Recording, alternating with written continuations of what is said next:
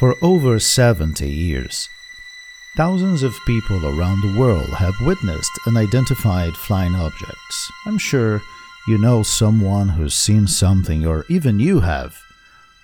Although UFO doesn't necessarily mean spacecraft from other planets, this subject surely figures among the most exciting and talked about in the world today. Let's see five cases that have intrigued authorities and the public opinion for years.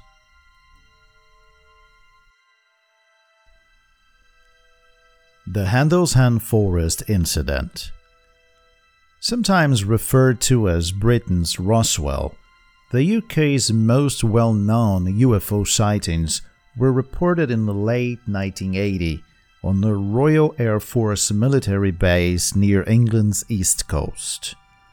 On December 26 of that year, the first sighting occurred when the two United States Air Force members reported seeing lights falling to Earth over nearby Rendlesham Forest at around 3 a.m. According to an official Air Force memo that later documented the incident, the serviceman entered the forest to investigate and saw a metallic object giving off light and moving around. When local police arrived, they reportedly didn't see any lights other than the bright beacon of a nearby lighthouse, but later discovered markings near the site. A few days later, more servicemen went to investigate the forest site and reported seeing three bright lights in the sky that shone for hours. Astronomers and researchers have disputed the sightings as bright stars and the site markings as indentations made by animals. While the lieutenant who wrote the memo and a few witnesses maintain what they reported in December 1980. Battle of Los Angeles According to a reference book published by the National UFO Reporting Center, California tops the list of states with the most reported UFO sightings with the highest number of incidents occurring in Los Angeles between 2001 and 2015. One of the most notable first sightings in the Sunshine State happened in February 1942 during World War II, which involved an unusual military attack. The attack on Pearl Harbor had happened only three months before, and on the night of February 24th, military units on the California coast were instructed to prepare for Japanese raids. On the morning of February 25th, an unidentified aircraft was spotted on the radar 120 miles west of Los Angeles and disappeared. From there, air raid sirens were raised, a citywide blackout was instated, bright anti aircraft searchlights punctured the night sky, and the mass defense air raid was launched.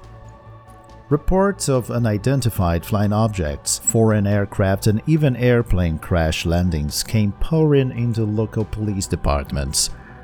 The mass chaos led to the deaths of at least five civilians from heart attacks and car accidents during the citywide blackout, and vast property damage from shrapnel.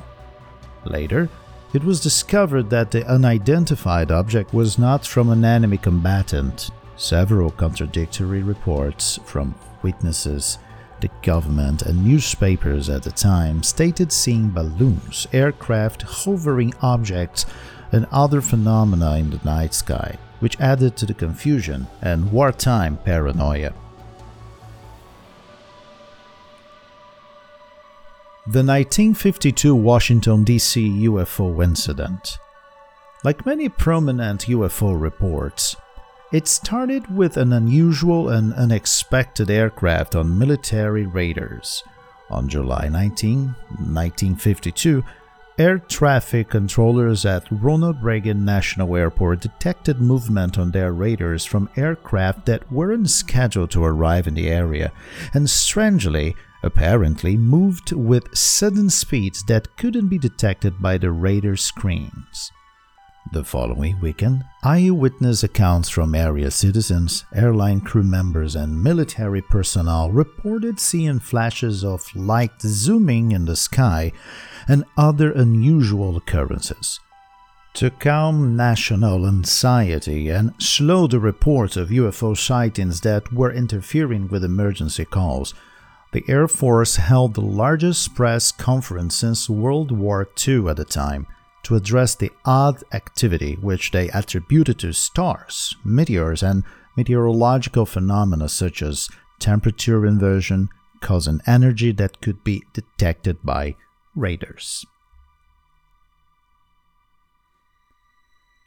The Belgian UFO Wave the longest lasting series of reported UFO sightings in Belgium began in November 1989 and ended the following April. Around 13,500 people claimed to witness seeing large triangular flying objects hovering low in the sky. In the spring of 1990, military fighter pilots investigated and pursued some of the unidentifiable objects, but the objects flew out of range before the pilots could observe anything further. It was written off as a harmless mystery and remains one of the largest alleged UFO sightings in history. The Flying Saucers The phrase flying saucer has been associated with descriptions of UFO sightings for seemingly forever. But the term was actually coined by the press after a sighting was reported by pilot Kenneth Arnold in 1947, the same year as the Roswell incident. While traveling to Yakima, Washington, for a business trip, Arnold noticed bright light reflecting off the side of his plane. To his surprise, he said he spotted nine aircrafts flying in a V formation towards Mount Rainier at around 1700 miles per hour. He described the movement as a saucer if you skip it over water, which was misinterpreted by newspapers to mean the objects were shaped like saucers, thus coining the term.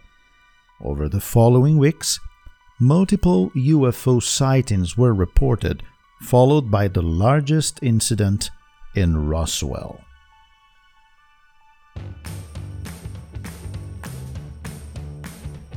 Aí, então, a trilha indica que estamos já falando em português para a gente dar uma passada no vocabulário destes textos em inglês que eu li. Ah, essa, esse vocabulário vai estar ali na descrição do episódio assim como também o link para a fonte desses textos, que são cinco casos bem interessantes e bem famosos né, uh, ao redor do mundo de avistamentos de OVNIs, que são os UFO. Vocês já viram ali, UFO, Unidentified Flying Object, ou seja, a mesma coisa que OVNI, que é objeto voador não identificado. Então, uma palavra que eu repeti bastante ao longo desses textos foi UFO sightings. O que, é sightings? Significa avistamentos.